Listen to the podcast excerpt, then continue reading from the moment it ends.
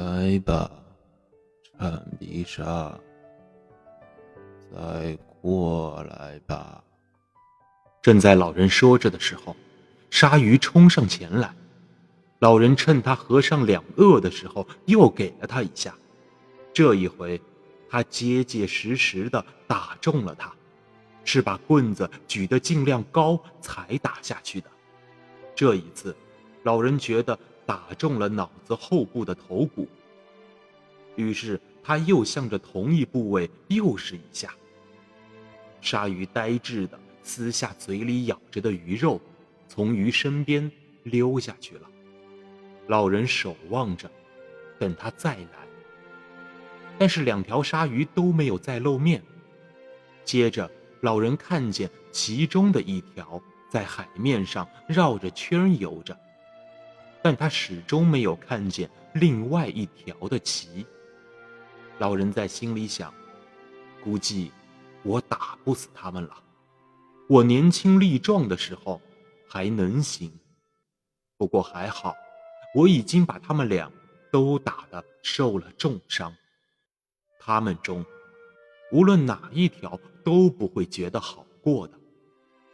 要是我能用双手抡起一根棒球棒，我准能把第一条打死。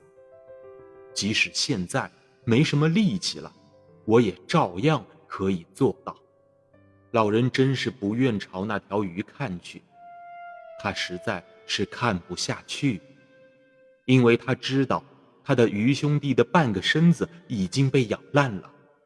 就在刚才跟鲨鱼搏斗的时候，太阳已经落下去了。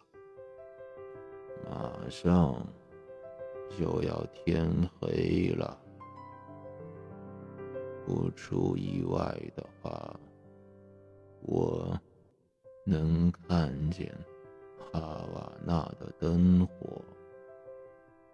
假如我往东走得太远了，我会看见一个新开辟的海滩，上面闪烁的灯光。